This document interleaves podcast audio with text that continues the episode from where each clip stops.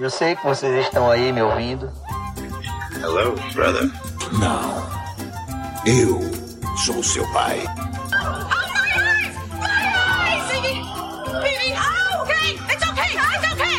Trust no one, Mr. Mulder. Do you like scary movies, Sidney? Cuscuz com pipoca. E aí, gente, bem-vindos a mais um Cuscuz com Pipoca. E hoje eu creio que deve ser um dos mais especiais do ano, porque, querendo ou não, é sempre um alvo de discussão bastante e, e que gerou muita polêmica esse ano. A gente vai conversar bastante sobre isso aqui hoje. Porque o Oscar 2021 foi recheado de surpresas boas, ruins, decisões maldadas pelos produtores e algumas coisinhas que a gente pode discutir ainda mais hoje. Comigo estão aqui os mesmos que estiveram da última vez quando a gente estava falando sobre os indicados ao Oscar. Aí então vai ser até melhor, porque se você escutou aquele podcast, você lembra mais ou menos o que a gente falou e aqui a gente só vai reafirmar, se falar se gostou de ver quem, da, nossas torcidas, quem a gente estava esperando ganhar, se não ganhou, etc. Essas coisas você sabe como funciona. Né? Então é comigo, primeiro nossa convidada, Yane. Já te conhece, mas se apresente novamente. Olá pessoal, meu nome é Yane Amado, sou doutoranda em comunicação, mestre em comunicação também e sou formada em cinema, então estou aqui para falar sobre a coisa que eu mais amo no mundo, apesar de que esse ano não amei tanto assim. Mas é isso, obrigada pelo convite de novo. Eu sempre acho muito chique essa chamada dela, quando ela fala as coisas dela, acho muito chique. Wes? Olá, gente, bom, bom dia, boa tarde, boa noite. É, estamos aqui mais uma vez para dar o laudo dessa premiação, né? E vamos ver o que, é que a gente vai achar. Já gostei do tom de voz, Clara. Oi, gente. É, eu queria dizer que, independente de qualquer coisa, eu estou muito feliz com o Promising Young Woman Oscar Winner. é, Emerald Fennel é, acima de tudo e Carrie Mulligan acima de todos. Isso aí. E aquela menina que espera que ela tenha pulado do prédio, viu? Boa noite. Pois é, quem não, não acompanha as trends do Twitter tá por fora do que aconteceu, né? Fica indo lá o que aconteceu. Enfim, é, vamos aqui começar, aproveitar esse gancho de Clara, é, falar um pouco sobre esse essa reviravolta que aconteceu com Promising Young durante no início. Eu na verdade quero falar o seguinte: a gente no início do, da War Season a gente tinha alguns filmes que a gente já imaginava que iriam estar de cara no Oscar que queria ser totalmente beneficiado, como No Man's o set de Chicago a gente achava que seria algum vencedor de alguma categoria, Mank, isso não relacionando se o filme é bom ou ruim. É tipo aquilo no início da temporada quando ninguém viu os filmes ainda e a gente só tem aquele boca a boca dos críticos, sabe? Promising Woman começou a surgir a partir de dezembro, começou a ter uma avalanche de gente começando a assistir Prom Promising, e foi quando eu acho que começou, eu acho que o boca a boca fez muito Promising, tanto Promising tanto Minari. Eu acho que foram dois filmes que se beneficiaram pelo boca a boca da galera e começaram a ter uma campanha mais forte por conta disso. É, eu sei que os três gostam muito de Promising também. É, o que, que vocês acharam dessa, dessa. Acabou ganhando um prêmio nessa noite. O que, que vocês acharam disso? Tipo, dessa, desse crescimento? Eu diria até que orgânico. Depois, claro, com as campanhas deixou de ser orgânico, mas eu acho que inicialmente orgânico. O que, é que vocês pensam sobre isso? Eu achei que foi pouco um pra falar a verdade, eu esperava mais. Eu esperava, com certeza, atriz e talvez montagem também. É, é, o meu filme preferido. E assim, eu já estava ligada nesse filme. É, o que você falou é verdade, né? A maioria das pessoas que conhecem e apostam estavam é, ligadas em festival e tal, não estavam muito apostando nesse filme, mas eu gosto muito da Margot Robbie, estava de olho já na na produtora dela e eu sabia desse filme e sabia que eles tinham investido bastante. Então tava no meu radar. Okay. Foi em Sanderson que ele que ele estreou? Eu não sei. Na verdade, eu vi uma entrevista da Margot. Foi a primeira vez que eu soube desse filme. Eu vi uma entrevista da Margot falando que ela recebeu esse filme e achou que era incrível, só que ela não ia estrelar nele porque achava que não era o papel para ela. Não sei porquê, talvez porque a, a personagem já seja um pouco mais velha, talvez. E daí ela falou que não era o papel para ela, mas que era um dos roteiros, um dos melhores roteiros que ela já leu. Daí eu fiquei muito curiosa, porque a Margot Robbie já leu muito roteiro, né? Então eu já tava. É, não foi uma surpresa para mim, não. Então talvez eu esteja melhor do que a crítica É internacional. aí. Aí fica a dica pra me contratarem. Isso aí. Wes, o que, é que você achou? Não, não necessariamente não só de Promising, mas tipo dessa temporada de premiações como um todo, do início dela até o momento que a gente chegou, antes da gente começar a falar dos vencedores. Eu não vou mentir, como eu tinha falado antes da gente começar a gravar, eu não, eu não estava, uau, Oscar 2021, vou assistir. Não estava assim. Mas assim, tiveram filmes específicos que me fizeram ficar mais, ansi mais ansio ansioso né, para a premiação. Como, por exemplo, Judas and the Black Messiah. Amei esse filme. Promising Young, Young Woman também amei. Mas é porque eu sou uma pessoa que eu, eu me iludo muito fácil. Eu acho que a academia vai fazer uau, mas na verdade ela faz o ovo com a minha cara. Então, assim, teve coisas que eu concordei ontem, teve coisas que eu não concordei. É a vida, né? A academia não é para mim, é para os brancos, né? Então, é isso aí. Eu achei que a, a, a temporada de premiação não ia. Eu pensava que não ia acabar nunca. Porque Sangue de Cristo tem poder. Quase um ano só dessa temporada de premiação. Olha, quem é que aguenta a gente? A gente, gente, a gente é brasileiro. Já baixa as desgraças aqui. Ainda tem que aguentar as desgraças de lá de fora. É complicado. Mas, no geral, assim, foi boa. Tiveram filmes muito bons. Eu pens- Eu pensava que com a pandemia a gente não ia ter a qualidade de filmes que a gente teve nesse ano, porque tiveram filmes muito bons.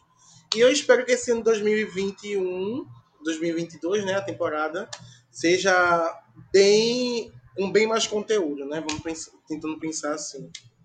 Isso, mas isso é até o que a gente até comentou no outro podcast que a gente participou, que foi relacionado a como a pandemia foi não benéfica, mas tipo, para o Oscar, concentrou uma quantidade de filmes que não que passariam despercebidos se tivesse a quantidade de filmes que geralmente a gente tem no a cada ano que passa, né?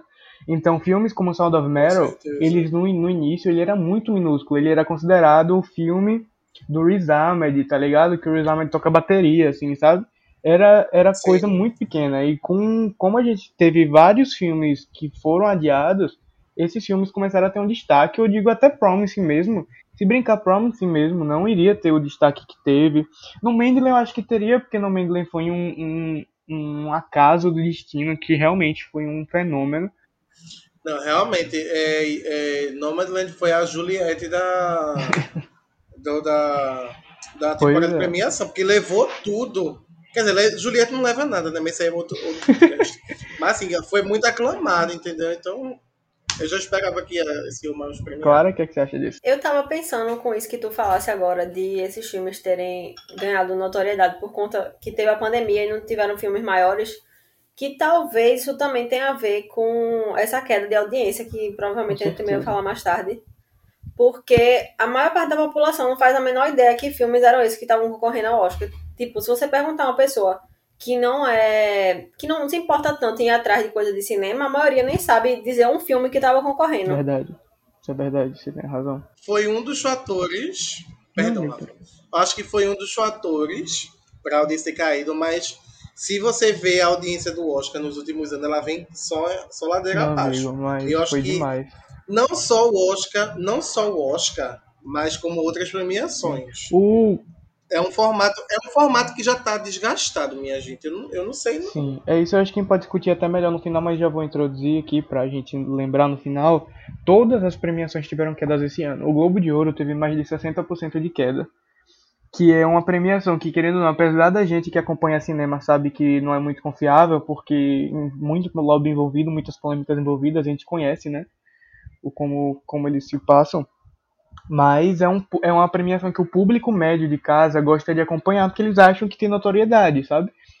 É, então o Oscar ele já tem, ele já é considerado uma premiação chata, né? Já é considerado uma premiação chata e com um ano que a galera não foi pro cinema ver o filme, tem muita gente que vai pro cinema, tipo assim, ah, vamos durante o mês de janeiro e fevereiro, ah, vamos lá ver um- algum filme do Oscar no cinema, aí vai lá e escolhe aleatoriamente, aí está indicado, vou assistir, tá ligado? Não teve esse ano isso. Então, é, envolve, sabe? Vamos lá para os vencedores, né? A gente veio falar sobre os vencedores do Oscar, então vamos falar sobre os vencedores do Oscar. Gabi, não mate a gente se a gente ultrapassar o limite, por favor, porque é algo que a gente gosta de falar. Então vamos conversar. Primeiro prêmio da noite começou bem já, para algumas pessoas não, pra, pra gente sim. Que foi Promising ganhando como melhor roteiro original, desbancando o grande. Na verdade, o grande favorito já era Promising quando, durante a premiação. Mas no início da temporada, o- a- todo mundo imaginava que Sorkin, por ser o grande Sorkin, ia ganhar em Puro Sete de Chicago. Mas Emerald deu na cara dele, foi a primeira mulher em 13 anos a ganhar esse prêmio. Já começou a noite bem, né? É. Minha gente, sério, é, eu tava torcendo, obviamente, pra Promising Young Woman ganhar em, em roteiro. Eu fiquei muito feliz que ganhou. Mas eu fiquei feliz também que The Trial of the Chicago 7 perdeu, porque não merecia. A sua derrota é a minha vitória. Exatamente.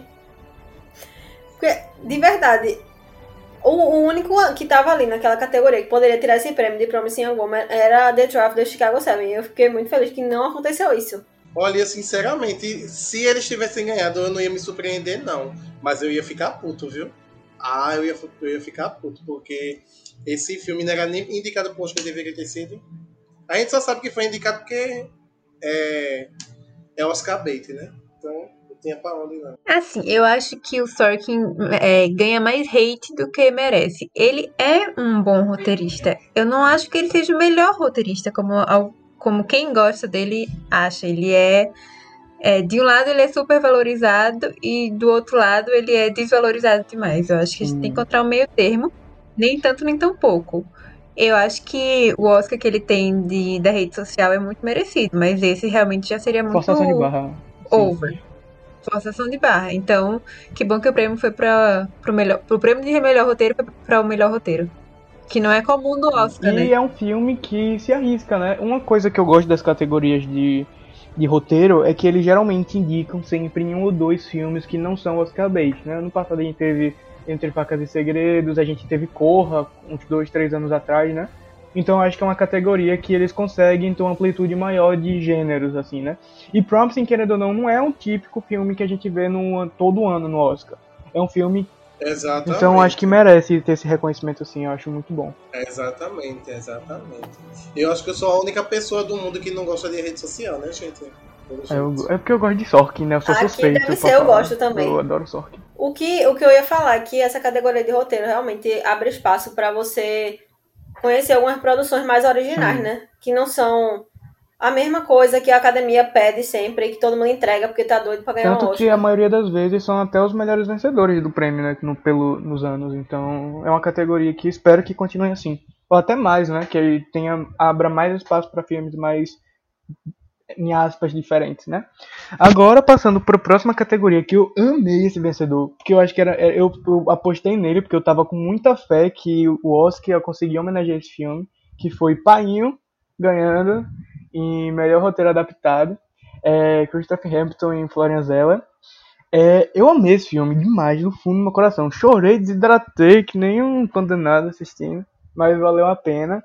É, o que, que você acha? Você acha que foi um prêmio merecido? Ou você achava que No Man's Land ia ganhar? Eu sei que não, só tô perguntando teori... na retórica.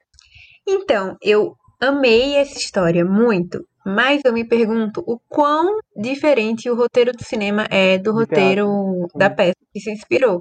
Porque enquanto eu assisti o filme, eu tava me dando uma sensação muito grande de que aquilo era uma peça. Eu não sabia e eu fiquei com essa impressão porque tinha muita cara de peça. E daí eu pausei e fui ver realmente. Então, assim, é um ótimo roteiro, mas eu tenho uma leve impressão de que não foi a melhor adaptação de roteiro. Não sei se vocês Quem entenderam. você fa- daria o prêmio? Hum, quais eram os outros que estavam concorrendo? Nomadland, É, é, no Manland tinha. The White Tiger. Judas é original ou é adaptado? Eu acho que é, é adaptado, não é? Bom, Judas, então. Não precisa eu nem não perguntar mais nada. Não, tinha One Night in Miami. Ou era. Não lembro, gente. Sinto muito, já passou. Ó, os indicados eram Meu Pai, Painho, One Night in Miami, The White Tiger, Nomadland e Ah, Borat. boa. Borat Hum. 2. E aí, quem você daria? Hum, talvez o Night Miami. Eu não sei, eu acho que meu pai é um ótimo roteiro, eu só não tenho certeza se é, a adaptação é boa ou o roteiro da peça que é bom, entendeu? Outro tópico, por exemplo, tem muita gente, eu, eu até me incluo nisso, eu gosto muito de Marines Black Bottom como um filme como um todo. Só que eu, eu tenho uma coisa com filmes adaptados de peça, porque eu acho eles muito engessados, até porque eles são uma peça, né? Eles não têm obrigação de. Tal. Só que eu acho que quando eles passam pra parte do cinema, para fazer um filme, eu acho que eles têm que deixar um pouco mais dinâmico, mas nem todo filme tem essa pretensão, né? Tem só querem fazer realmente a adaptação para o cinema. O que, é que vocês acham disso? Vocês acham que, entre os dois, assim, qual vocês acham que adaptou melhor para o formato de filme? Eu sou suspeito para falar porque eu gostei de Painha, eu achei massa, mas eu não me senti tão impactado. Sério? Com, com o filme. Com, não me impact, não, é, não vou dizer, ah, não me impactou, eu senti. Mas eu não sofri assistindo. Tipo, achei uma história muito dramática, assim, pesada e tal. Mas eu não fiquei emocionadíssimo e, e tal. Então, assim, eu acho que. É, eu, não sou, eu não sou uma pessoa que leva muitas coisas pro lado técnico. Acho que você já percebeu, eu sou uma pessoa muito emocionada. Ah, mas tá certo. Então eu levo. Tá certo, é, porque assim, por mais que a gente tenha formação técnica nessas coisas que, eu, que, enfim, eu não. Quando eu vou assistir um filme, eu gosto de avaliar pelo que eu senti. Eu sou assim. Certíssimo. Se eu gostei, gostei, se eu gostei, não gostei. Então, quando eu assisti Painho, eu gostei bastante mas eu não me senti tão impactado. Quando eu assisti Moraines, Moraines, não sei se é porque é Viola e Chadwick, não sei se foi toda aquela questão, mas eu fiquei mais impactado com esse filme. Esse, fiquei mais emocionado, que eu chorei. Tem cenas de Moraines que eu acho muito incríveis, que se fosse, tipo assim, se algumas, se como um todo, é, é porque, é como eu tava dizendo, tem pretensões e pretensões, né? A pretensão de, de Painho era uma e de Marines era outra. Eu acho que a forma. Exatamente. A forma que Painho foi adaptada, para mim me agradou mais pela o conjunto de história, da história, assim. Ma tem cenas que eu prefiro, como a cena de, da personagem da Ma, né? Pedindo a, o refrigerante e não conseguindo. Eu acho aquela cena Exatamente. maravilhosa. Então, eu acho que depende muito de onde você vai enxergar aquilo. Então, eu queria já deixar registrado que eu acho a forma como Wesley assiste a forma certa. Porém, depois de anos de doutrinação, no, no meu curso, eu não consigo desver o que os professores falam de que quando você está usando o cinema, você tem que usar todos os recursos. É uma coisa que pega muito para mim. Então, quando eu falei que eu percebi que era uma peça, mesmo sem saber que era uma peça, assistindo meu pai e assistindo a Raines, eu também tive essa impressão, é porque os dois filmes são muito centrados em cenário e nos personagens. E eles deixam de usar é, a montagem, claro que usa a montagem e o som, óbvio que usa, mas não usam da forma tão criativa quanto o cinema permite. Eles ficam meio engessados mesmo, como você falou, Rafael. Então, é, eu acho que eles podiam expandir mais, sabe? Um exemplo que, para mim, é o melhor, melhor adaptação que eu já eu lembro de ter visto em muito tempo, é, além de musicais, claro, mas que não seja musical, é Fences, né, da própria Viola também, que é maravilhoso. Eles usam espaço externo, eles usam luz externa, eles usam muito mais. E eu acho que esses dois filmes pecaram um pouco nisso. Eu acho que são adaptações muito boas e eu gosto de adaptação de, de, peças que não são musicais, porque eu acho que democratiza, né? Eu nunca ia saber que existia Meu Pai se não fosse por esse filme. Mas eu acho que faltou um pouco. Como é um filme que tem essa linguagem muito é, de, de mudar de personagem. Eles podiam ter feito uma coisa muito mais legal. Não que não seja um filme excelente. É, só que eu fiquei, sabe, faltou um pouco de usar isso e me deu. Não é que o filme seja ruim, pelo amor de Deus, eu amei o filme. Achei meio irônico ganhar a categoria de montagem, tá? Já vou dar esse spoiler aqui.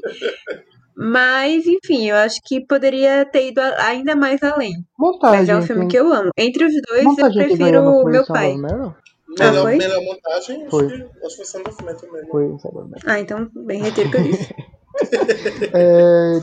Mas enfim, eu concordo contigo, Ayana. Eu também tive essa impressão de que teve cenas muito paradas uhum. nos dois. Como se fosse realmente uma peça. Eu achava que era tipo intencional, né? Mas tudo bem. É, não sei se foi intencional ou não. Mas também pode ter sido a questão de eles focarem, não sei também, uma, uma hipótese. É, eles querem focar mais no, na atuação do que no cenário, sei lá. É, aquela cena é. de, de Anthony Hopkins chamando a mãe, pô, é uma coisa impressionante. Pelo amor de Deus. Eu queria comentar não sobre My Rains, porque eu não assisti, eu acabei não assistindo. Até pensei em ver, mas não vi. Mas sobre ah. é, ficar entre Nomadland e The Father, nessa questão de roteiro adaptado, Eu prefiro a vitória de The Father porque, por mais que eu prefira como filme Nomadland, eu sinto que a força dele não é em roteiro. Eu acho que o filme, pra mim, quando eu tava assistindo Nomadland, parecia muito com um documentário, um negócio bem real, Sim. sabe? Sim. Eu não senti que era tão pautado assim, numa história que tava escrita e essas coisas. Então eu acho que a força dele No não Mandaland é. mais visuais. Tanto que é um prêmio, um dos prêmios que eu mais detestei da noite, que pra mim era de No Mandaland aquele prêmio. Eu acho que a força de Nomadland é principalmente na direção, por isso que o filme é muito Sim. bom. Mas em questão de roteiro, eu acho. Roteiro adaptado, eu acho The Father melhor. É, próximo prêmio, é, eu acho que dá vai dar uma discussão legal, que eu não sei se vocês assistiram. Vocês assistiram os filmes de melhor filme internacional? Eu assisti o que ganhou, Another Round. Ah, Eu só assisti o que ganhou também. Ué, você assistiu algum? Eu ia assistir Covades, mas acabei não vendo porque eu não encontrei ele na internet. Depois eu passo o link. Depois que eu descobri onde tinha. Me passa também. Gente, Covardes é maravilhoso. Eu, eu tava comentando com a galera assim. Another Round me impactou mais. Eu não sei explicar o motivo. Não sei se foi um dia que eu tava mais emotivo. Eu não sei o que aconteceu. Eu fiquei, Você cachaceiro. eu fiquei muito impactado com Another Round. Eu acho que pelo, pelas. Eu, eu, a gente que tem spoiler, né? Eu acho que a- o tema luto, quando ele é muito bem trabalhado, ele, ele consegue criar um, um- uma trama muito benéfica pro filme, sabe? Como um todo. E como o Mads é um ator incrível, eu acho que ele conseguiu encarnar isso muito bem em Another Round. Então eu digo assim, eu acho como o melhor filme Covardes, mas eu acho que quem vai me acompanhar mais é Another Round, sabe? Mas eu gostei da vitória de Another Round. Só aquela cena final de Another Round é maravilhosa, merece o prêmio. Eu só assisti Another Round, mas eu amei, amei o prêmio, amei o discurso do Sim, diretor. verdade. É uma pena que filmes internacionais quem ganha é o país, né? E não Sério? o diretor. Eu não É, vai pro país. Ele não fica com o Oscar. É, é uma pena, porque ele merecia, né? E por aquela história, então. Oxente, o cara trabalhou que só não vai receber um prêmiozinho. Imagina ganhar um prêmio e o prêmio ficar com o Bolsonaro. Ai, não. Eu enfiava no dele. medida provisória, miserável. medida provisória consegue ganhar, que é um. Meu Deus! Não, se Deus quiser daqui pra lá, a gente se livra desse karma. Mas deixa eu continuar, né? Vamos, Foco, vamos foco. fingir que estamos numa situação muito melhor. Eu acho que o prêmio iria pra Ancine, não sei. Mas nem Não é sei se tem bem Ancine bom, é, mais. enfim.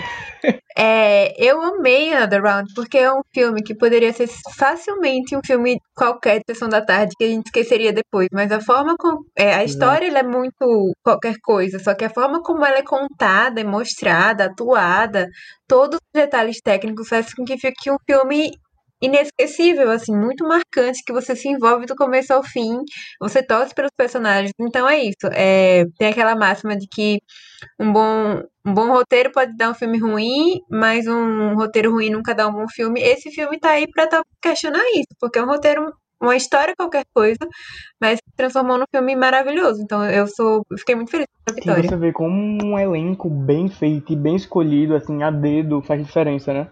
Porque eu fico pensando um, um ator aleatório que no lugar do personagem do Mads, tá ligado? Eu fico assim, é um, é um, é um personagem perfeito pra aquele ator, sabe? Eu não consigo ver outro fazendo aquele papel. Pelo menos não agora, sem cabeça. Vamos ver Leonardo DiCaprio É, já vamos já. ver Leonardo DiCaprio já já.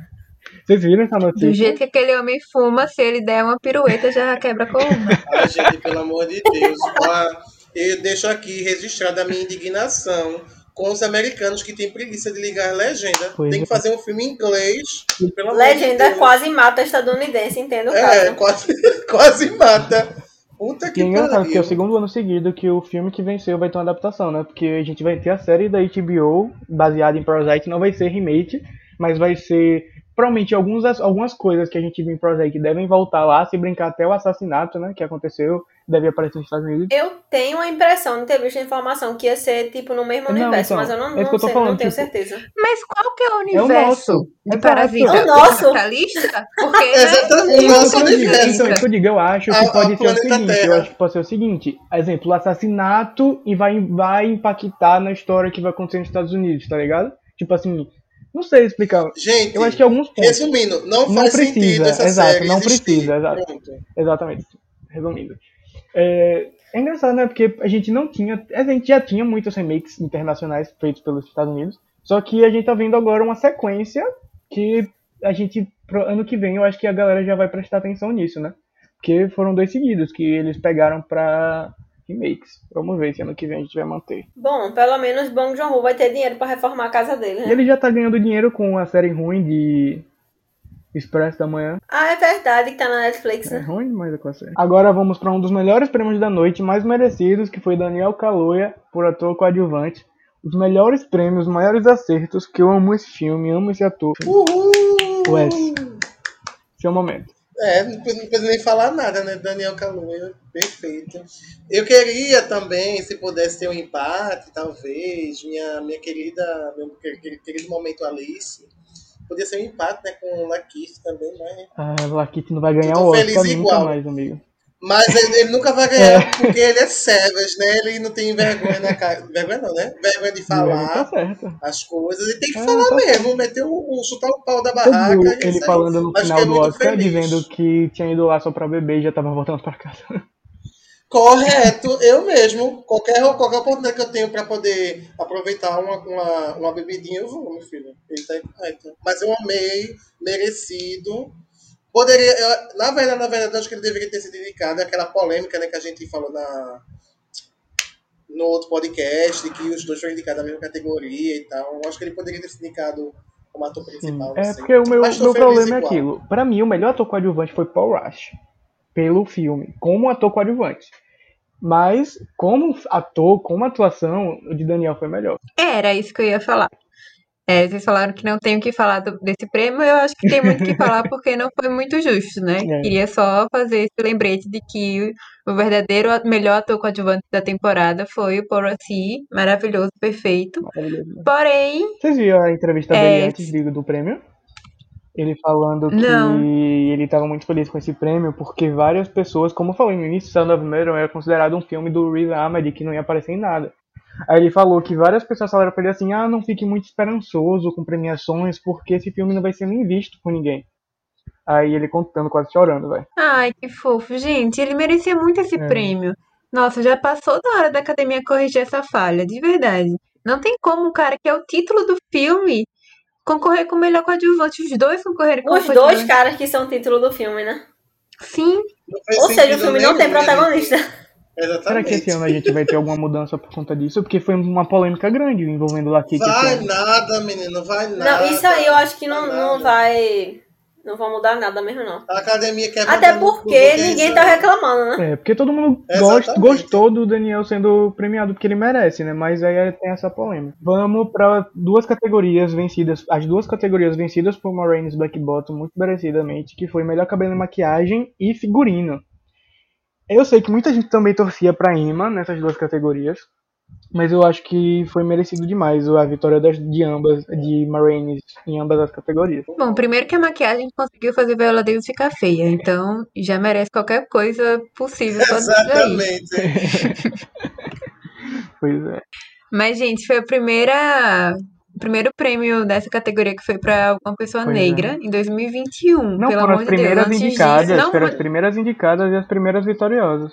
E não muito tempo atrás, vale lembrar que não muito tempo atrás, Hollywood não sabia lidar com pele e cabelo negro e as- os atores e atrizes negros tinham que fazer seu próprio cabelo, sua própria maquiagem, porque os profissionais não sabiam como fazer. Então, 2021 a gente tá dando o primeiro prêmio. É muito Gente. atrasado, mas ao mesmo tempo é um grande passo. Teve um, finalmente. Teve um- Vão fazer 10 100 anos do Oscar daqui a 7 anos. E é- a gente. Na, no, nonas, como é Na que é? 93ª. 93.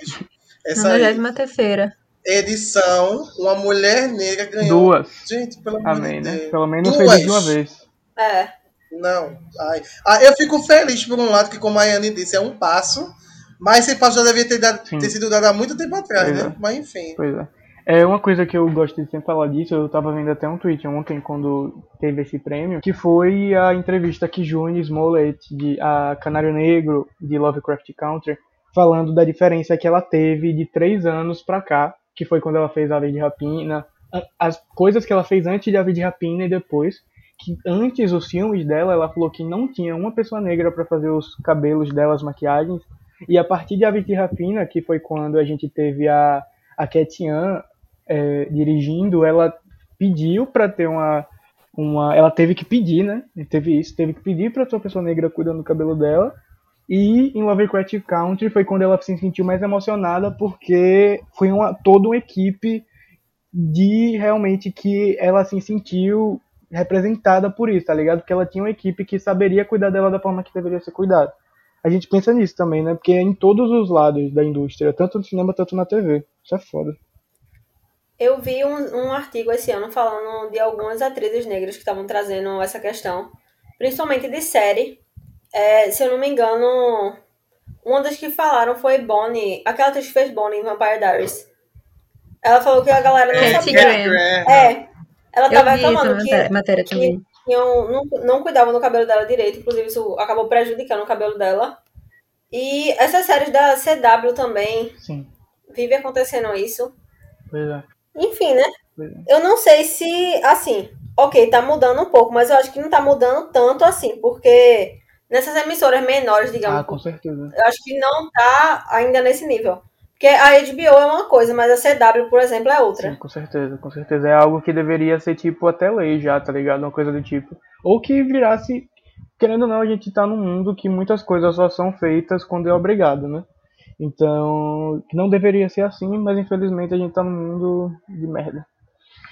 Próxima categoria, melhor direção, que foi, curiosamente, uma das primeiras categorias da noite. No então, acho que foi a sexta categoria da noite, que, a gente, que geralmente estava no, no hype nas últimas categorias do, do, da noite. Coisal venceu, como já foi esperado, ganhou tudo. Mais de 100 prêmios na estante dela só na Award Season 2021. Pois é. Pois é. Ansiosos Paternos? Corre pra Marvel agora editar no trailer do, dos Eternos, tá? Uma diretora é, vencedora Duas do vezes Oscar. vencedora do Oscar. É, Exatamente. Vocês gostaram da vitória? eu gostei. A Ian. A, Bom, a é maior, a maior hater de Esse é o Nomadland. momento. Talvez a única, mas não mudei de ideia, você tá gente. certa, eu acho tá esse filme muito problemático. Eu acho muito problemático. E, enfim, tudo bem que ganhou. Que bom que foi pra uma mulher. Amei que ela foi de tranças, achei muito fofo. Hum. Mas não tenho mais nada positivo pra falar sobre isso. Eu acho o filme muito, muito, muito É problemático. importante pela representatividade. Sei que estou sozinha aqui, mas É importante pela representatividade, né? Tem Não Gabi também, a primeira compartilha atriz, a segunda, a segunda diretora mulher a vencer um prêmio em 100 anos, né? Quase, e a primeira asiática, né? A mulher asiática a vencer. Então, ou não, a representatividade, inclusive ela tá sofrendo o backlash muito grande da China, né? Ela tá sendo a China boi, tirou qualquer menção da, da do Oscar por conta dela e por conta do curta que foi indicado. Que fala sobre Qual foi o curta? eu não lembro o nome agora. Mas teve, foi um curta que eles boicotaram por conta dele especificamente, só que ele já tinha um problema com a colisão antes. É, alguém quer falar mais alguma coisa? É, essa questão de ela ter sido a segunda mulher a ganhar, eu realmente espero que abra mais oportunidade no futuro. Porque minha gente demorou muito tempo pra acontecer essa segunda vitória. E outra coisa, Dez que anos, além de vitória, Mais de 10 anos. foi, foi em 2011 que, que Catherine Bigelow anos. ganhou, ou não? 2009, não foi não? Foi 2011? Enfim, não Deixa eu- importa. 10 anos, assim. Enfim, é arredondando. porque. É, mais ou menos por aí. Só que eu tava vendo que até indicação mesmo, a primeira a ser indicada depois de Catherine foi Greta Gerwig em 2018. Pois é. Demorou até pra ter uma indicação, tá ligado? E ano passado a gente não teve indicação de mulher de novo. Que foi outra Esse polêmica, ano, né? Que ano teve- passado também a Exatamente. Greta deveria ter sido indicada, não era a Greta? Com certeza deveria. Aí as duas defensoras. duas certeza. Pra mim, no nossa, é um roubo, roubo mão armada. Pois é. É, mas é aquele negócio, né? Pelo menos teve duas pela primeira vez na história. Esperamos que pelo menos continue de pelo menos uma pra pelo menos ter uma constante. É, E depois comece a ser sempre duas, três, né? Torcer pra isso. Mas Não sei, na Mas vamos tá lembrar- ótimo. Vamos lembrar que o Oscar mudou as regras para Hum. tornar um filme elegível, né? Eles estão É exigindo verdade. mais diversidade, então talvez aconteça. Agora, um ponto é que o Oscar, ele é meio que o termômetro do que acontece A na indústria. não tô tirando a culpa da academia, a academia é muito problemática também, mas se não tem filme dirigido por mulheres, não tem o que foi o indicar, que Viola falou né? também Então, sobre também- isso. Como que você vai Exatamente. querer que os Sim. prêmios premiem pessoas negras se não tem papéis para as pessoas negras nos filmes? Aí, Exatamente. Exatamente. pois é. Outra coisa que eu queria falar aqui rapidinho é que esses dias eu assisti Never Rarely Sometimes. Always. E eu acho que merecia sim Melhor indicação da original Eliza fiel, Hittman. de verdade. É. Em... Eu achava que merecia indicação em melhor direção também. Não me interessa. Podia tirar. Por mim, tirava Fincher, Hittman, podia né? tirar Sorkin. Não me interessa. Sim. É, eu merecia mesmo. A de First Call também, Merecia Kelly, ganhar, talvez, Kelly porque as duas, as duas atrizes são novatas, né? Eu fiquei. De verdade, eu E fiquei de elas boca são aberta. Sim. A Sim. Tyler Ridley. Quando eu, né, eu assisti o filme e eu achei incrível a direção dele. Quando eu fui pesquisar depois, eu descobri que era o primeiro papel das duas atrizes e que a Sidney Flanagan, que interpreta a protagonista, além de ser o primeiro papel dela, ela não tinha tipo estudado pra ser atriz nem nada. Eu fiquei sem acreditar. Sim. É, então o filme foi importante pra ganhar impulso, né? Querendo até elas próprias não desistirem da carreira e tal, seguirem firme nisso. Mas eu queria que tivesse também tido algum tipo de reconhecimento. Eu acho que outra atriz que também, infelizmente, querendo ou não, impactou por ter sido lançado em fevereiro do ano passado foi Percy Cal. Talvez se tivesse sido lançado depois, a A- a A24 tivesse forçado um pouco mais o filme, nem que seja pra uma categoria. Mas eu acho que eles fizeram certo com Minari, focaram em Minari e conseguiram seis indicações, né? Então, deu, foi uma tacada certa que eles fizeram. É, próxima categoria, que foi o primeiro ano que juntaram as duas categorias, né? De som. Melhor som foi pra Sound of Metal, obviamente, muito merecido. Inclusive, eu acho que. Muito merecido mesmo. Inclusive, se vocês puderem assistir Sound of Metal de fone, gente, é uma experiência da peste. Muito boa. Olha, eu assisti sem fone, assisti na TV e já foi uma coisa babadeira, imagina de fone. Foi eu, eu reassisti no fone quando a galera falou, porque eu também não tinha me tocado, né? Aí quando eu fui reassistir de fone, veio a diferença da pega. Muito bom. Muito, muito bom mesmo. O som é um personagem Hum. nesse filme, né? Sim. Não tem como ir pra ninguém Aquela mais. cena do consultório, caso. pô, dele testando o aparelho de som maravilhoso. É incrível. É, E ele eu- com batendo no, na, na, Na bateria. na escorregadeira com o menininho. Hum, As folhas, as pedras, é muito bonito. E é um, é que eu falei isso no Twitter. É, som e montagem a gente só consegue perceber se for muito ruim ou muito bom. E nesse caso é um que a gente percebe por ser muito Alô, bom. Então, brincadeira. Véi, desde o, prim... desde o início do E Clara filme. vai gatilhar, viu? Eu, eu... Deixa eu falar o que eu tenho pra falar aqui.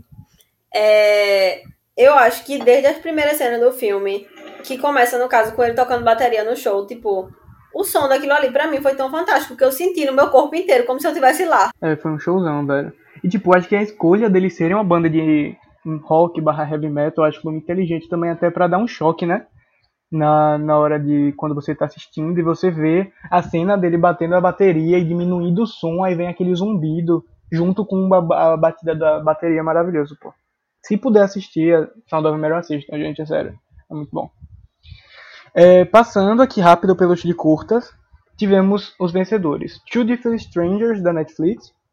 If Any Happens, I Love You, da Netflix. E tivemos Colette, do The Guardian. Eu só vou comentar de dois aqui, de Two Di- Distant Strangers. Eu acho que é um filme com uma temática muito interessante, só que executada da forma mal feita. Porque eles tentam falar sobre violência policial, só que eles acabam escorregando na crítica, da, na própria crítica, sabe? Eu acho que eles tentam. Sabe quando a galera fala que tá tentando lacrar demais e fica mostrando que quer lacrar demais, digamos assim? Sabe aquele meme quando a galera fala? Pronto, eu acho que é tipo isso, tá ligado? Eles tentam forçar nisso aí. Tipo o final de Falcão, né? Eu concordo. Aí eles foram. Eu tava, fui ver os produtores, né? E tinha uns brancos envolvidos também. Então, né? Sabe? If Anything Happens, Love You, acho que muita gente Ou seja. assistiu. Inclusive, eu fui até famoso. Foi, ele, ele teve um hype muito Foi, alto, não foi? foi. Foi, quando lançou. ele- Assim que ele entrou na Netflix, ele ficou famosinho, todo mundo viu, inclusive eu. Você gostou? É, Eu gostei, eu chorei assistindo também. É, fica, da, fica pensando nos nossos pais, né? Foda. É, tá. Próximo, melhor animação. Todo mundo já sabia que Soul ia ganhar, né? 13 terceira vitória da Pixar. E eu gostei, gente. eu também, eu adoro Soul. gosto muito do Soul. Não assisti o Wolf É Walkers, maravilhoso também. mas tendo a dizer que o Wolf Walk- Walkers talvez merecia. Eu já tô meio exausta de Pixar nessa É, categoria. eu acho que foi importante por, pela representatividade de Soul, né? Foi o primeiro, person- o primeiro filme protagonizado por um personagem negro da Pixar. Sempre importante. Tanto que é, o presidente da, da Pixar deu uma declaração dizendo que o sucesso de Soul foi primordial para eles começarem a fazer, é, desenvolverem mais filmes de diversidade, né? O que não devia ser por isso, devia ser pelo, pelo normal, né? Mas foi algo que vai impactar, né? Mas o Wolfiocracy é maravilhoso, eu queria que tivesse vencido também. Mas ficou um gostinho amargo de ser De o novo, dessa Felipe, representatividade e subir o Branco cara pra- branco pra. a- Vocês é, viram a sabe? polêmica Ficou que meio- teve? inclusive. Exatamente. Vocês viram a polêmica que teve? Que Não. Eu tava lendo hoje no Twitter sobre isso, né? Que tem, tem um roteirista negro envolvido que acabou não sendo Que é creditado. o mesmo de One Night Miami, inclusive. É o mesmo de One Night Miami. Choca! Não Mentira. É o mesmo de One Night Miami. Ele é famoso, é Camp Rap. É porque eu sempre esqueço o nome dele, é meio dificinho de falar. Mas Ele É não que foi tá- creditado ele tá no como co-diretor. Ele tá como co-diretor no filme. Então ele não recebe É o prêmio. tá É, só que aí, pelas regras, ele não né? recebe o prêmio, É, é ele, é ele. Ah, gente. Pois é. É, então cancela o que eu falei. Eu odiei esse, esse prêmio, queria que fosse pra Wolfwalkers que eu nem ia assistir. Pois é. Ele. Tanto que. É Cam Powers isso, o nome Camp dele. Powers, isso, isso mesmo. Ele também foi roteirista de One Night in Miami. Ai, meu Deus, que inf... gente, pelo amor de Deus. Quando é que a gente vai poder ter um momento de felicidade? Pois é. Que inferno. Não. Próximo prêmio foi pra Professor Polvo, que não pôde ver seu prêmio, brincadeira. gente. Vocês gostaram? Nossa, Rafael. Nossa. Alguém Eu gostou? achei muito chato, gente. Mentira, eu gostei, mas eu acho. Gente, esse filme é muito desonesto. Primeiro que não é um documentário, é um filme, né? É uma reportagem É sobre a vida do qualquer do Caldeirão do Hulk. O cara fala como se fosse... Estou... Sabe quando o Luciano Huck fala Ah, eles não sabem que eu estou chegando, mas tem uma câmera na cara da pessoa e a pessoa tá dentro de casa passando ferro e sabe que tem uma câmera lá? É exatamente isso. O cara fala, estou, estava mergulhando sem nenhum equipamento porque não sabia o que ia acontecer. E filma ele lá mergulhando. Como? Sabe? Como? É muito desonesto com pessoas que não têm o mínimo de conhe- conhecimento de audiovisual que a gente tem. Porque eu sabia que aquele drone foi gravado depois, mas a maioria das pessoas achava que estava acontecendo tudo ao mesmo Pois é. tempo. Tô falando rápido e tão irritada que eu fiquei com esse Eu não filme. acho o filme ruim. Odiei, Eu não acho o odiei. filme ruim. Eu só não acho que deveria vencer. Eu acho que nem deveria estar no top 3. Que Creep Camp é, ma- é muito Deveria ser bom. indicado, gente. Isso não é Eu um quero ver esse filme ainda, Creep porque Camp. muita gente que eu conheço falou que é bom. Aí, enfim, eu não vi ainda, mas eu quero dar uma chance. Creep Camp é muito bom. Collective é muito bom também. Eu gostei muito de Collective. Vocês assistiram? Creep Camp é muito bom. Time é incrível. Vocês Ah, eu assistiram não gostei Time? tanto. Achei maçante de ver. Eu não vi, não. Mas eu vi É muita bastante, gente é uma história muito pesada, mas é muito Sim, sim, bonito. é, não, é o filme muito bonito. mas É porque eu, eu realmente fiquei um pouco sonolento assistindo. Ai, gente, qualquer coisa menos Professor Povo, Ah, sabe? não, com certeza. Com, não, concordo, concordo. ano que O vem. povo, o povo do cadeirão do Hulk. Ano que vem. Carol Conká é meu. É outra- verdade. Vamos, Hashtag Mamacita. é, melhores efeitos visuais pra Tenet pela campanha mais persistente por não parte da Warner, porque a Warner não fez nenhuma campanha pra esse filme, mesmo assim ganhou. É, tem que dar um prêmio pra Nolan, senão ele. ele Não, pior ele é que esse falar- filme vai teve falar mal. campanha dos próprios responsáveis pelos efeitos e pelas categorias técnicas, porque a Warner não fez. A Warner só foi obrigada a colocar no, no streaming da academia quando foi indicado, porque tinha, tinha votantes que queriam assistir não, não tinha como. Eles foram obrigados a colocar, porque não tava lá. Porque ele conseguiu ser elegível para o Oscar, porque ele estreou no cinema, né? Ele não precisou fazer aquela outra rodada. Também, né? Aí, aí, mas eu gostei da vitória, eu acho merecido para efeitos visuais. Eu vou falar aqui, não é clubismo, é verdade. Esse filme Que é o que não. mais merecia Olha, ganhar nessa eu categoria. No seu Não, nome eu interessa. vi. No seu nome eu vi Nolan Zed, ou seja, seus argumentos estão anulados. Não, mas eu concordo. A cena do prédio, pô, indo e voltando é maravilhosa. Aqueles efeitos especiais são fodas, são muito bons. E outra, não tinha nenhum outro filme que merecia mais do que esse. E provavelmente, se ganhasse outro no lugar, ia ser Mulan. E aí eu ia descer o cacete na Disney, na empresa safada do rato, Pois eu que tá comprando Mulan. prêmio porque não merece. Não, Mulan, ah, não. asiáticos. que foi boicotado na China, porque não gostaram. Foda-se a China. Mentira, China. Brincadeira. Vacina pra nós. É, próxima categoria. A me- mi- minha vitória favorita da noite, porque eu tô fazendo campanha pra essa mulher desde o início, que é a Ingrid, eu não sei falar o nome dela. Yu Yu Yu Minari e melhor atriz Eu coadjuvante. gosto de chamar ela da vozinha de Minari. A vozinha de Minari. Eu não fiquei muito surpreso, minha gente. Eu não esperava. Era, não, era Fiquei minha, feliz. era minha, Como assim tu não esperava Era- ver era era favorita. favorita? Favorita nessa era favorita, só que eu sabia que o Eu não Oscar, sabia, o Oscar, porque, gente, é o Exato, Oscar. tem isso. É o Oscar. Tem isso. Alô, é o Exato, Oscar. isso. E você tinha uma vitória. Na verdade, as duas, as duas pessoas que estavam cotadas pra ganhar, que era ela e a Maria Bakalova, já eram vitórias duvidosas pro Oscar, porque Maria Bakalova era comédia. Então também já é uma coisa que o Oscar não gosta muito. E a europeia também já tem uma diferença. Qualquer uma das duas eu ia gostar, mas a Yun é a vozinha de Minari é maravilhosa. E eu fiz campanha Ela pra ela. mereceu. E foi o melhor discurso da Foi. noite. Nossa. Você viu ela E, falando véi, que não cheirou o Brad Pitt que ela não era cachorro? Sim. Mas o, o, o, repórter que fez essa pergunta já tá a- errado daí. Os jornalistas que estavam lá ontem estavam tipo assim. E, ah, com Sabe, o lá- Daniel Kaluuya também, perguntando se ele Não, gostou de ser dirigido por Regina. King. A cara dele foi a melhor, O que inclusive. mais me impressiona é que ele não tem nada a ver com Leslie Odom Jr. Nada. Nada. Pois é. Inclusive nem o sotaque, porque, É porque ele é britânico e Leslie Odom Jr. é americano. É que o nome do diretor É, do, de Judas and the King. Black Messiah também Chaka termina com King. King, então ele confundiu. Chaka King. Oh, Mas Chaka King, Ele inclusive, confundiu Chaka com deveria estar em melhor direção. Eu esteja dito. Pra mim, né? Adoro o Judas. Agora, voltando, voltando ao tópico Vozinha de Minari, pra mim ela é a melhor atuação do filme desde o momento que eu assisti. Assim, de verdade, pra mim o filme é dela e De Alan King. do Alan King. Então, uma coisa que eu senti falta, eu acho que o Oscar, pra mim, só. Tipo assim, eu teria um, um prazer até melhor era se o Alan King fosse indicado de melhor ator coadjuvante, porque realmente. E ele merece, tá ligado? Só que eu não entendo o boicote que o Oscar tem com crianças, meninos principalmente. Era pra ter uma categoria de criança igual eu tenho a impressão legal, que, tipo, durante um tempo era mais normal indicar criança do que agora, porque Hum, Tem a Pior impressão que que hoje em dia eles não indicam nenhuma. Criança, homem, só tem. Só acho que só foram duas indicadas. O resto é tudo menina. Eles estão. Realmente, o, eles, eles não indicam menino criança. Se fosse. Se. Como é o nome? O Alan King, pô. Se fosse. Exemplo, se ele fosse mais velho, então ele teria sido indicado. Eu tenho certeza por aquela performance, tá ligado? É foda. Depois de Jacob Tremblay em O Quarto de Jack e aquela menina do Projeto Flórida, os dois não foram indicados e os dois Pois são é. espetaculares. Então já nunca tem esperança de criança indicada. Já fica a dica aí pra vocês não se decepcionarem. É, para um outro próximo prêmio, o único prêmio que o Mank merecia ter ganho, que era a melhor design de produção. Eu gosto do design de produção desse filme. Não me incomoda, Dá pra não. ter ganhado bexiga nenhuma. Não, essa eu deixo. Eu deixava essa, Oscar. Eu acho que faz sentido ganhar design de produção. Tipo, esse prêmio não. Aquelas cenas Não do, aquelas cenas ele. dele recriando, aquela, aquela cena do jantar, eu acho muito massa, eu acho merecido esse prêmio. É só pra poder dizer que valeu a pena ele ter cancelado a terceira temporada Mindhunter. de Mindhunter. É, o próximo prêmio que não merecia, esse aqui não merece mesmo, que foi pra fotografia de Mank.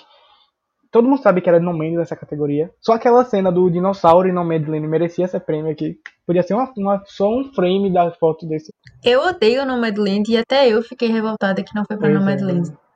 A fotografia Você- realmente é ponto alto. E eu fico com pena, velho, porque ganhou tudo. Quer dizer, realmente, Mank ganhou o sindicato. Só que todo mundo achou, pelo caminhar do, do- da temporada de premiações, que seria de No né? Seria o mais lógico. Só que a gente vê a força dos sindicatos novamente aqui, né? Nessas categorias técnicas, né? Porque atuação. Minha gente, é... eu tinha postado isso no Twitter hoje, mas eu me lembrei aqui que agora Mank tem dois prêmios no Oscar, que é mais do que Cidadão Kane, que só tem um. Mas é ruim e não vai ter o impacto de Cidadão Kane. Nem, amanhã, que, hoje Ou ninguém seja- lembra mais de Mank. Só a gente que tá comentando. Exatamente. É, Eu nem lembrava, só lembrei porque você falou. Tá vendo aí?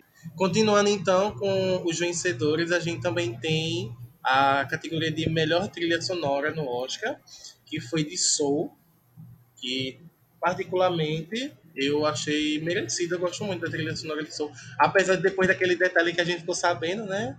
Não sei se foi tão merecido assim. Mas enfim, eu, eu gosto muito da trilha sonora de Soul, eu gosto muito da forma como o filme é, usa a música para poder contar a história dele e tal. Não sei se vocês concordam. Sim, e o John Batiste, ele é muito talentoso e mereceu muito esse prêmio. E o discurso dele também foi maravilhoso. Eu achei lindo. E tu, Clara, o que é que tu acha? eu acho que eu não assisti Soul, então eu não tenho o que dizer. O quê? Eu não Exatamente. acredito. Mulher, pelo amor de Deus. Eu sempre, eu mesmo. sempre fico devendo o filme de animação do Oscar. Todo ano é isso. Ai, mas eu assisti Soul assim que saiu, porque eu tava muito, muito ansioso pra esse filme. É porque eu não, eu não tenho o Disney Plus e eu também não tava afim de buscar No Torrent, né? É. Na, na, na locadora mais na próxima. locadora. Então, mas vale muito a pena pra quem não, não assistiu ainda, assistam, galera, porque vale muito a pena. E, já que a gente tá falando de música, também é- tem a categoria de melhor canção original, que foi. Eu fiquei muito feliz que foi Her que ganhou né, com a música Fight for You, que é de Judas and the Black Messiah. Eu, eu acho que ela era a favorita, né, pra ganhar essa categoria. Isso aí eu não sei. Mas Eu acho que ela era. Essa música é maravilhosa, arrepiante. Porém, como boa fã de Hamilton, eu tava torcendo pro Leslie Odom Jr. Ah, eu queria que ele tivesse ganhado também, não vou mentir, porque eu gosto muito de, de Speak Now. Mas é porque Her, ela já, esse ano ela veio numa leva de premiação que ela ganhou no Grammy também. Então eu já esperava que ela ia ganhar. Fiquei muito feliz que ela ganhou. E pasmem, essa menina só tem 23 anos. Eu fiquei, que? aquelas coisas que é melhor a gente nem ouvir, porque Eu tenho pena de quem é primo dela. Assim, só acho. Ela e Zendaya, pra mim, odeio. Odeio pessoas Não. mais novas que eu e mais talentosas e mais eu não gosto de ficar sabendo dessas coisas, galera. Por favor, eu gatilhei aqui, tem, tem gente passando mal, gente. Pelo Tem gente passando mal, tem gente chorando. Ah, é, então, na cadeira melhor filme, que curiosamente não foi a última da noite, como deveria ser, e e metade dos problemas teria sido resolvido se fosse dessa forma, é, ganhou No Manland, já como era esperado, né? Obviamente. É, tirando a Ayane, que eu sei que não gosta desse filme. Vocês dois gostaram da escolha? Ai, gente, eu, gosto muito de nome. Não é o meu filme favorito. É, Não, não, é o é meu filme o favorito, mas eu gostei da, da vitória. Tipo, eu não acho Entendi que a foi vitória. uma vitória ruim. É, pra mim, eu acho que foi merecida. Eu, eu gostei muito de quando eu assisti o filme. Teve toda essa polêmica que a Anne falou no outro podcast, que eu, eu tenho que rever com esses olhos pra ver se eu concordo ou não. Mas eu gostei. Eu queria, no, no mundo ideal, quem ia ganhar era Judas pra mim, né? Mas eu, eu gostei muito do, da vitória. Eu queria pontuar sobre esse sistema de votação do melhor filme, né? Que é um sistema diferente do, Polêmico. das outras categorias. Que é uma palhaçada. É uma palhaçada, gente. Vocês, primeiro que só são indicados filmes mais prestigiados e aqueles, tirando Pantera Negra, né?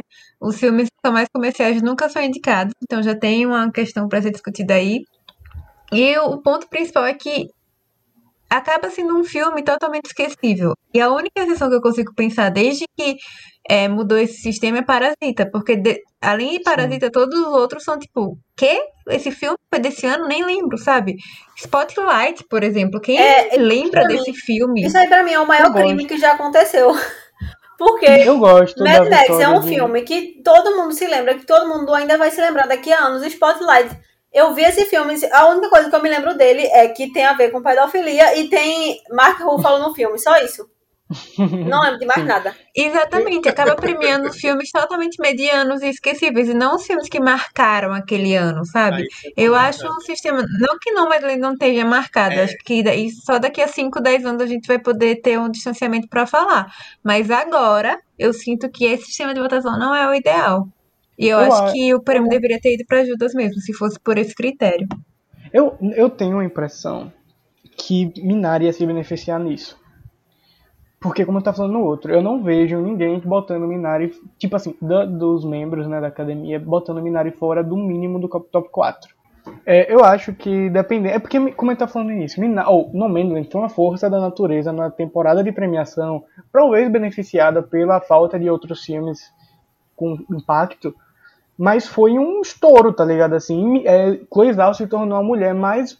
é, a pessoa mais vitoriosa da história da temporada de premiações, tá ligado?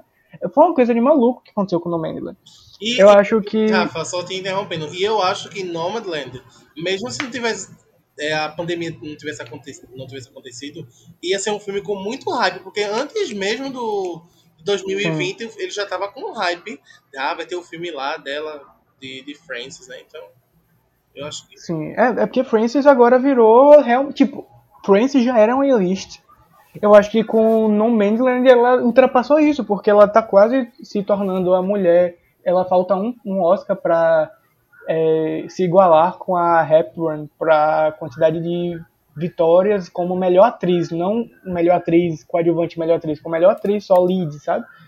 Francis tá um absurdo, e ano que vem talvez ela volte com Macbeth, que é quase um Oscar baitzão, né? É, meu filho. Quem sabe ela não ganha? Tem ano que vem? cara, né? A Pereirão dos Estados Unidos tá com tudo. e ano que vem, velho, ó, depois a gente pode. Outro podcast a gente pode falar do temporada de premiações de 2022, porque eu já tenho muita coisa pra falar. Mas deixa dar um tempo depois aí. A gente Não, comentando pelo no amor de Deus, lendo a não. sinopse. Não, Não precisa não, nem ver, a gente não, comenta a sinopse. Chega, três meses sem falar de Oscar, de filme na minha frente. Ah, amigo. Essa de Deus. semana eu vou ter lá no Twitter do Oxente E fazendo é thread com isso- filme que talvez cheguem. E é por isso que eu irei silenciar Rafael na minha vida. Não, não, ainda vou demorar um pouquinho, amigo. Não se preocupe. Se vocês pudessem tirar no Mandland e Promise Young Woman do, da jogada. E Judas também. Não quero botar eles não, porque eu sei que são os favoritos. Oxe, vai ter mais nada, isso vai ter porque- mais nada. Tá vendo? Tem Ele- Sound of Olha, eu vou dizer uma coisa aqui. Ele tá falando isso porque ele sabe que a resposta de todo mundo vai ser Minari. É, É forçando, forçando. Rafael, não, Tá pelo amor de vendo? Deus, você já Se foi você melhor que isso. Você já foi melhor que isso. Não. Minari é ótimo. Minari é ótimo. Aí Minari a é- minha resposta não seria Minari, seria Never Então, Ending. é, não, E ah, choca, Mas aí não Rafael. está concorrendo. Pronto. Ei, bora sim, bora sim. um filme que, independente de indicados, quem você queria que ganhasse como melhor filme do ano? Tipo, qual foi o melhor filme do ano pra você? Sonic. A Yanni seria Never Really? O filme do ano pra mim foi Promise Young Woman. Mas Não, eu acho tirando que os indicados, assim. é, foi Never Ending Sometimes Always. O Com meu, certeza. o meu. Eu acho que pra mim também. O meu foi Aves de Rapina, gente. Aí eu queria tanto esse filme. A Aves merecia muito o melhor cabelo e maquiagem. Melhor cabelo e maquiagem, querer dobradinha da Arlequina. É, Eu merecia. Vou ser sincera aqui. Eu acho que meu filme favorito do ano passado, na verdade, é O Homem Invisível. Que Ei, nunca iam gostei. reconhecer nada desse filme, porque é um filme de terror, e a academia não reconhece filme de terror. Mesmo a atuação de Elizabeth Moss tendo sido muito boa. Assim, Mas, amiga, mas o mesmo, né? Eu não ela queria, encarando, não. ela Eu- encarando eu, câmera. Eu, não, eu, eu acho que eu tô ficando saturado de Elizabeth, mas eu quero que ela faça um papel diferente. Não sei porquê, Ela velho. só eu sofre. Ela só sofre. Ela é que nem, Mas é ela é que filme. nem Emilia Clarke. Todos os papéis de Emilia Clarke é só ela sofrendo. Ai, gente, eu, quero, eu gosto muito de Elizabeth Moss, eu acho ela uma atriz fantástica. O meu problema, eu acho que The Handmaid's Tale me saturou da atuação dela. Porque ela fez tantos recursos que ela sabe fazer muito bem, que ela agora só faz isso, tá ligado? Eu quero um filme diferente dela. Fez sentido o que eu falei? Fez não, mas a gente continua. Bora à próxima categoria. Pronto, vamos pra melhor atriz. Porque melhor ator a gente vai ter coisas pra conversar no final. Melhor atriz, gente. Eu sei que a de vocês favoritas é Carrie Mulligan. Eu acho que o Wes era Viola. Eu Pra mim, tanto faz Viola ou Carrie. Qualquer uma das duas que vencer, você vai estar muito feliz da vida. É, vocês gostaram da vitória da France? Tipo, vocês acharam merecida a vitória da France? Se- seguindo a lógica da, da, da Award Season, de Nomadland ter sido mais premiado, fez sentido pra Não, mas mim. tipo assim, a atuação. Você gostou não. da atuação dela ponto dela vencer? Acho- Assim, né? Eu gostei. É, uma atuação boa, né? É Francis, né? É Francis. é são, todas são ótimas na categoria. Eu acho que realmente merece, todas merecem. Qualquer uma que ganhasse ali, eu, eu É, ia dizer merecia, porque. É, principalmente falando de atuações femininas, 2020 foi um ano muito bom. 2000 essa, essa temporada, né? Tinha né, muita atuação boa. Então, assim, Essa foi a categoria mais imprevisível da noite mesmo. Porque cada todas premiação estavam. era uma, uma Não, diferente. todas não foram Tava até o Todas último minuto. Ninguém sabia dizer quem ia ganhar. Sim. Sim, e Todas todas mereciam. Só que pra mim, depois de ter visto é, três Billboard. Três. Como é? Ah, Três outdoors. Três anos para um crime. Três anúncios para o filme. Eu adoro esse filme. Eu adoro esse filme. Three Billboards Outside Missouri. É, três anúncios para um crime. Ali ela tá 100%. Ali É, ela tá maravilhosa. fascinante. Eu acho que realmente é uma das melhores atuações que eu já vi. E daí, em Nomadland, eu já esperava um pouco mais, porque eu sabia do que ela era capaz. Eu acho que ela foi, tipo, uns 80% do Já que ela é esperado, né? Já era esperado, não teve aquele impacto. Que nem É. Carrie teve, por exemplo, né? Exatamente. Então, concordo. assim, acho que na minha lista ela seria em último lugar, porque até a. Eu, eu acho que na minha também, viu? mais. Essa vitória é a única que eu não consigo não ser clubista. eu realmente acho a atuação de Carrie a melhor. Mas é aquilo, eu não consigo dizer, nossa, eu também fico feliz por Francis, ou eu também fico feliz por qualquer outra, porque não, eu queria que Carrie ganhasse.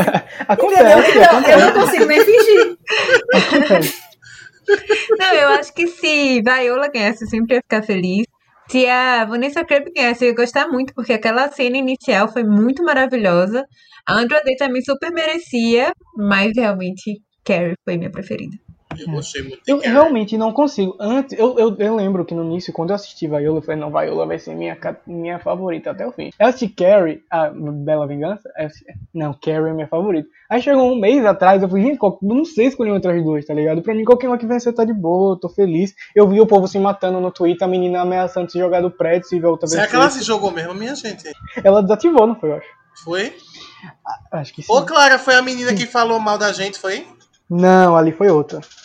As duas. Não, aquela menina não. Ó, isso é fofoca pra mais tarde. Off podcast, off podcast. Off É. podcast. Mas, assim, eu acho que foi, mere- foi merecido, gente. Foi Todo merecido. mundo ganhou um prêmio, né? Até Vanessa Kirby ganhou Eu só queria- o, o Cop, o Copa Volpe É, lá. cada um tem um prêmiozinho pra Todo botar na um estante. É, agora, eu- É. eu- o que eu mais queria que Viola ganhasse era pra poder ter pelo menos mais uma negra ali no meio. Mas enfim, né? É a vida que. Viola só tem prêmio em melhor atriz coadjuvante, né, velho? Isso é foda. Ela tem três, né? Dois. E isso que, que o Wesley falou é verdade. Tipo, é muito absurdo, porque Halle Berry ganhou em 2002. E o discurso E até agora dela. a gente não teve mais não, nenhuma. vamos abrir as portas. Fecharam foi com cadeado. Até hoje. É, mas é isso mesmo. Agora vamos pra categoria que, eu, que não era pra ser a mais polêmica da noite. Não digo pelo vencedor.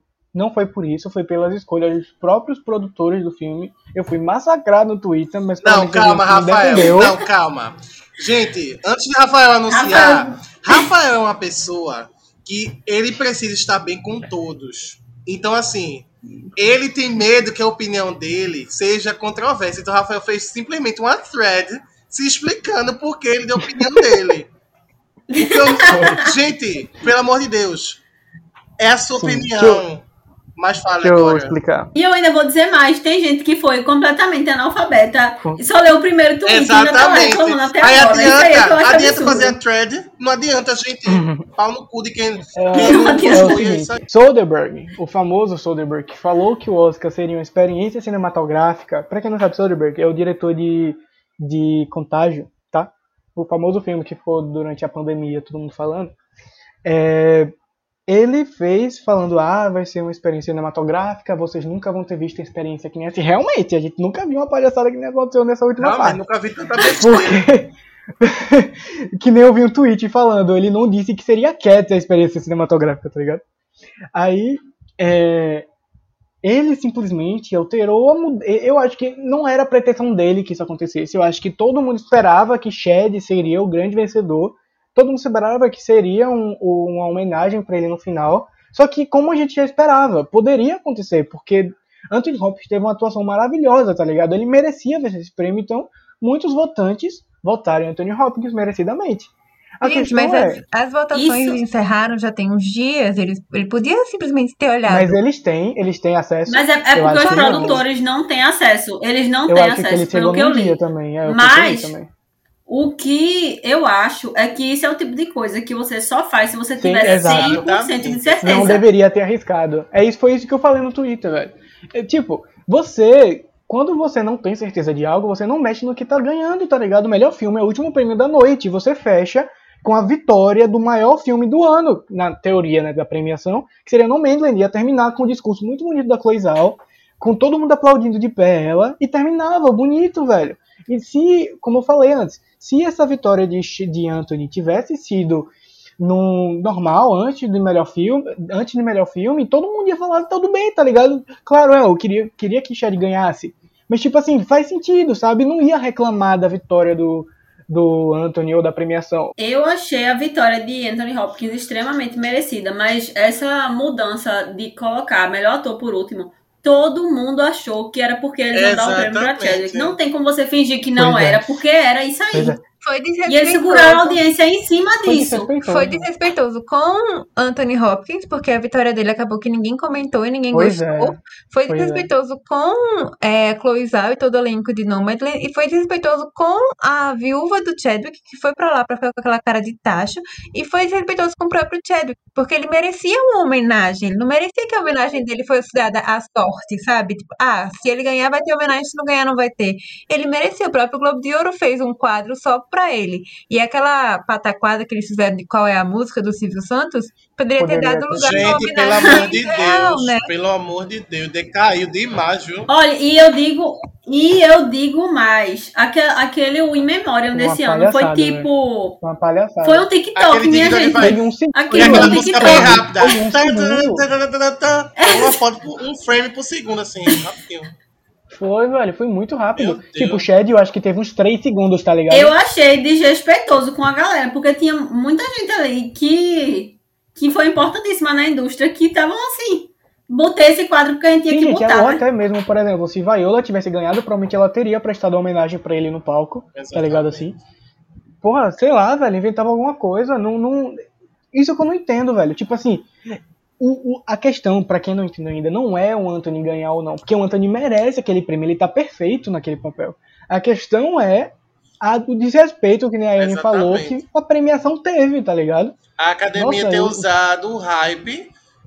Foi, Porque o que deu a entender foi o isso. quê? Que eles seguraram a audiência de todo mundo até o fim pra dar o, o prêmio Porque pra ele- Chadwick Pois é. e não deu. E Então, por é causa eu- da morte de alguém, sabe? Se fosse tipo, Pois ah, ele é o é. ator preferido de todo mundo. Não, é porque ele morreu. É Exatamente. só porque ele morreu. Pois Isso é e muito tipo, feio, eu muito- lembrei da, da, da, da homenagem que teve pra Hit Ledger, porque Hit Ledger ganhou, tudo bem, só que mesmo assim eles tiveram um, a, a apresentação de melhor ator, foi de, melhor ator coadjuvante foi diferente, né?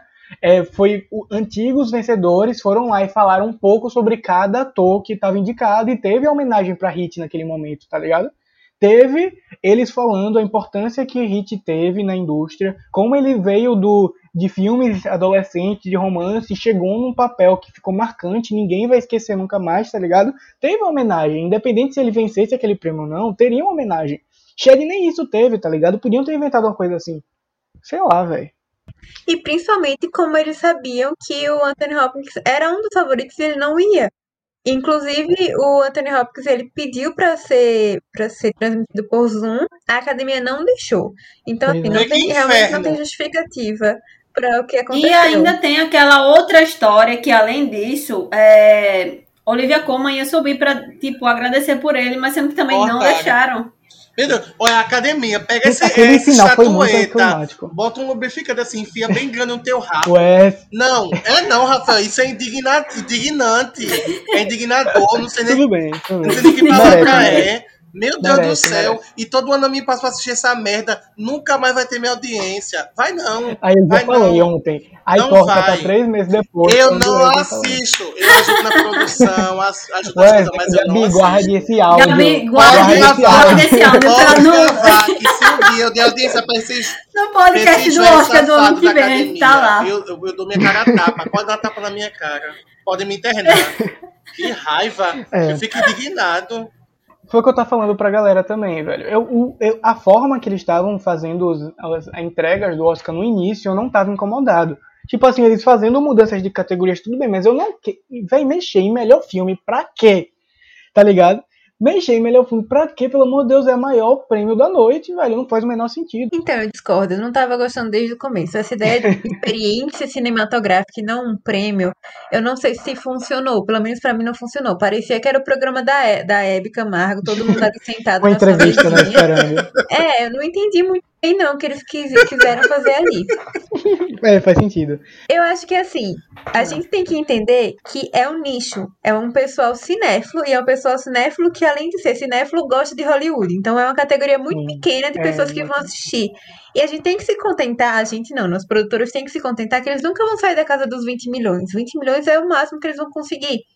Sim. Esse ano eles tentaram atingir um público novo e fizeram um negócio totalmente aleatório pra quem não é cinéfilo. E quem não é cinéfilo já não ia assistir de qualquer jeito. E quem é Pois cinéfilo é. não gostou. Então, assim, acabou que não agradou ninguém. Foi uma coisa péssima. Eu acho que eles têm que manter um formato que já estava funcionando, que o pessoal já gosta, e ficar e se contentar que o público Mas é pequeno isso- e é reduzido porque eles estão colocando filmes Mas aí eu já mudo. Mas eu já puxo pra vocês essa outra dúvida. O que vocês. O que, Ayane, primeiro pra você. O que você faria pra tentar. Não é mudar a premiação, mas tipo assim, o que você faria. De novo, por exemplo, tem de conversas aquela conversa ridícula do melhor prêmio, o melhor filme popular, que eu penso que talvez eles voltem com essa pataquada por conta do, da audiência desse ano. Porque eles já eles só precisavam de um de uma merdinha assim acontecer pra eles voltarem essa merda falar de novo. Melhor elenco, melhor elenco dublês. O que é que você pensa, assim? O que poderia acontecer? Primeiro que eu acho que não tem que ter mudança, gente. Por que, que a gente tá achando 20 milhões uma coisa pequena, sabe? 20 milhões tem muita gente assistindo. Eu acho que eles querem fazer um evento Copa do Mundo que nunca vai acontecer. Nunca, o Oscar nunca vai ser uma Copa do Mundo no final de Game of Thrones. Isso tem que ser claro. Mas eu acho que talvez investir mais em tapete vermelho, chamar mais Selena Gomez e Miley Cyrus, sabe? Esse pessoal que tem um fandom muito grande, colocar BTS num, Bota fazendo a apresentação. Eu acho que chamar o fandom pra ir. Então, se fosse. E aí vai virar um Teen Choice Award, sabe? Eu acho que também vai decair a categoria, ou vai decair o prêmio. Mas se eles querem chamar mais gente, tem que, tem que atrair o fandom team mesmo. Vocês acham que com esse aumento de, de- de diversidade, porque até 2024 eles vão ter que se adequar nessas regras novas que o Oscar propôs, você acha que isso talvez mude, porque a galera vai conseguir se enxergar mais ali? Vocês acham que vai ter alguma influência? Eu acho que não. Sinceramente, eu acho Eu que acho não. que é mais sobre o tipo de filme que eles colocam. É um tipo de filme muito nichado. Não, não é todo mundo que consegue assistir. Sei lá, mesmo Judas and the Black Messiah, que é um filme mais. É, mais. Como eu posso dizer? Menos cult que Militar, Nomadland, né? meu pai, por exemplo. também, ainda né? assim, ele é Promising muito também. difícil. Ele não é pra todo mundo. Eu acho que o mais pop, Eu não queria pop, dar a minha opinião mas- aqui sobre esses negócios do Oscar, porque minha opinião é diferente da de Ayane. Eu gostei das mudanças que eles fizeram, achei que ficou mais interessante, porque nos anos passados a gente passava, às vezes, várias e várias categorias técnicas que você ficava meio, meio assim, sem se importar muito. E eu gostei que eles misturaram com algumas das categorias mais esperadas, porque a qualquer momento podia vir alguma coisa interessante. Aí, o que eu queria falar em relação a esse negócio de ter ou não essa categoria de melhor filme popular, não concordo com isso, eu acho ridículo. E, no entanto, eu acredito que se eles quiserem que a audiência aumente, eles vão ter que incluir filmes que fizeram certo sucesso na lista de melhor filme. Sim. Porque procurando a lista do de, de quanto caiu é, a audiência do Oscar, teve, na verdade, um aumento do ano anterior, em 2019, sabe? Tipo, subiu de 2018 Foi para onde 2019. teve um Pantera. Negra. E foi justamente o ano que teve Pantera Negra e Nasce uma Estrela e Bohemian Rhapsody. Que foram três filmes que a galera realmente assistiu, que o público geral assistiu e gostou. Mas, claro, eu concordo totalmente com vocês. Tudo que você falou. Eu gosto muito de que eles misturaram as categorias, tirando o melhor filme. O melhor filme sempre vem por último. Mas Sim. eu gostei que tem a dinamicidade. Eu também. gostei muito que não teve apresentador. E aí isso dá mais Eu tempo pra- gosto disso, velho. Eu É, gosto e aí dá mais tempo para os vencedores falarem o discurso, porque é muito importante que quem ganha agradeça, sabe? Eu acho muito feio quando eles cortam, e aí a gente teve chance de ouvir discursos lindos, como o do diretor de Another Round. Enfim, a maioria dos discursos foram muito emocionantes, eles foram longos, e a gente não se cansou por isso. Eu acho que realmente Aquele o formato humanitário, de mesa, aquele prêmio Com humanitário, certeza. pô. Aquele prêmio Sim. humanitário que foi longo pra caramba. sim, e Eu acho que esse formato de mesa acabou acontecendo por conta do corona. Eu acho que no, no ano que pro vem deve mudar volta pro já. Dolby Theater. É, mas outra coisa que eu queria falar, que eu realmente gostei muito também de não ter os apresentadores e aqueles quadros que eles ficam fazendo no meio, porque eu achava, eu sempre achei aquilo um saco, uma, uma encheção de linguiça, que ninguém tá prestando muita atenção naquilo. Exatamente. Ninguém tá se importando, a gente quer ver os Só prêmios. prestou aí pra ver Glenn e Close é dançando. Ela sentando É, com carinho. Só prestou pra isso mesmo. Sabe qual eu acho que é a solução do. Oscar? Acabar tudo e fazer do zero. Porque só assim. Ser. Eu acho que só assim. Querendo Só demais. assim. E a Pode gente ser. não, eu acho que não vai mudar, não. Como a Yane falou, eu acho que o, o formato não muda. É, eu não sei, eu não sei, eu não sei o que pode Gente, fazer de novo, não. Eu tô, Sei não. velho, eu tava, eu tava vendo alguns artigos sobre isso, sobre o que aconteceria se o Oscar fosse um fracasso que foi, o que poderia acontecer.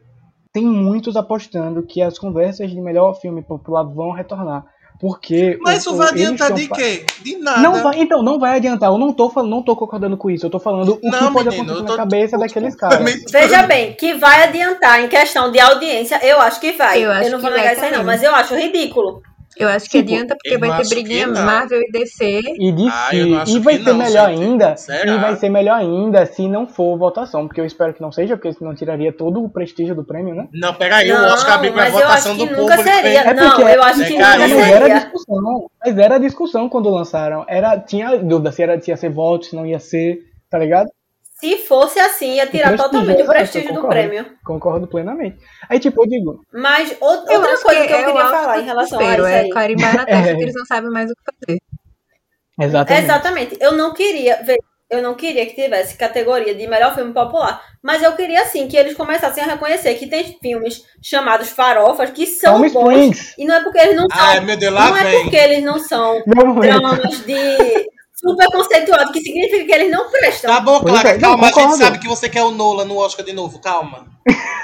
Não Mas estou uma coisa que pode isso. melhorar nisso é que a partir do ano que vem vai ser obrigatório 10 indicados na categoria de melhor filme. Esse ano a gente teve 8, né? Então, ano que vem vai ser obrigatório. E ano que vem a gente vai ter muito filme. Vai ter Duna, vai ter In the Heights, vai ter West Side Story, vai ter Eterno, se brincar, tá ligado? Vão ter filmes grandes. Eu acho que, é, pelo que eu vi de Eternos, eu acho que entra em efeitos visuais, viu? Um murro no Nola. Ah, com certeza. Pra merecer de verdade. Não, isso aí sim, mas eu tô dizendo melhor filme, Não, eu melhor acho que filme tem Não, a melhor filme agora, não. né, gente? Sim, meu amor, Agora Zhao não faz milagre não, viu? Rapaz, Faz ela tá, não. vai ser um nome aquecidíssimo, velho. Sim, o nome Vai é o agora, aqui porque sim. seis meses o pessoal já dá uma esfriadinha, relaxa, vá com calma. Aí a, a estreia Eterno vai ser aclamada e volta ao topo.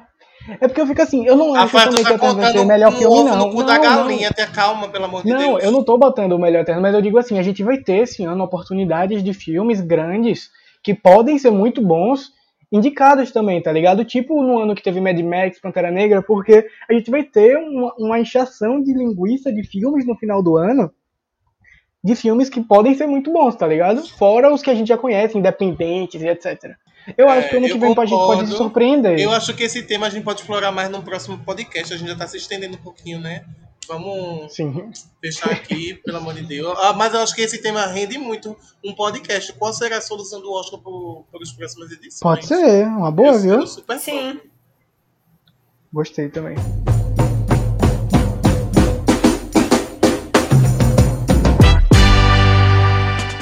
Gente, acabamos aqui o tema Oscar. Como o Wesley falou, a gente pode fazer um outro podcast depois sobre.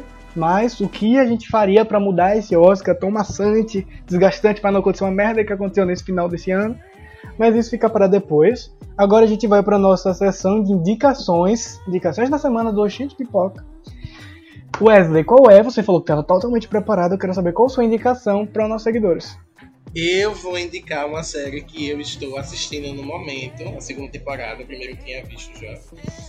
E eu estou amando, simplesmente amando, que é Pose, da, do FX, Hum, que agora é FX on Hulu, né? Eu acho. Sim. E nessa série a gente acompanha a cena do ballroom, que é um, um estilo de vida, eu posso dizer assim, no LGBTQIA+, nos anos 80 e 90. E a gente acompanha, acompanha uma... O foco é em uma família, assim, por se dizer, que tem Blanca e tem outros personagens que são incríveis em como eles estão conquistando o mundo bem devagarzinho, mas estão conquistando o seu espaço na sociedade americana. É, gente, essa série é muito Pose é boa. muito bom mesmo. né? Muito boa. é muito. Eu já perdi as contas de quantas vezes eu chorei assistindo Pose. Terceira melhor coisa, terceira e última coisa boa que o Murphy fez. Teu rabo. Mas é muito boa, de verdade. É de Ryan Murphy. Eu sei que muita gente não gosta de Ryan Murphy, mas essa série é muito Não, boa. gente, a série é boa. É boa, É, sim, vale muito É, muito... Se Principalmente até- a primeira temporada. A segunda eu tenho uns problemas, mas a primeira temporada é maravilhosa. Se até o, o mestre, o rei do Sabá, Rafael, gostou, é porque é muito boa mesmo, entendeu? Então, assim, assistam. As duas temporadas estão disponíveis na Netflix, então dá pra assistir. E a terceira temporada vai estrear no domingo 2 de maio. É domingo é segunda, eu acho. 2 de maio. É Então assistam, vale muito a pena. ansioso. A Yane, nossa convidada. Vou falar sobre uma série que eu vejo muito poucas pessoas falando. Acho que ela já tá na terceira temporada, não sei. É, chama Good Trouble, que é o spin-off de The Fosters.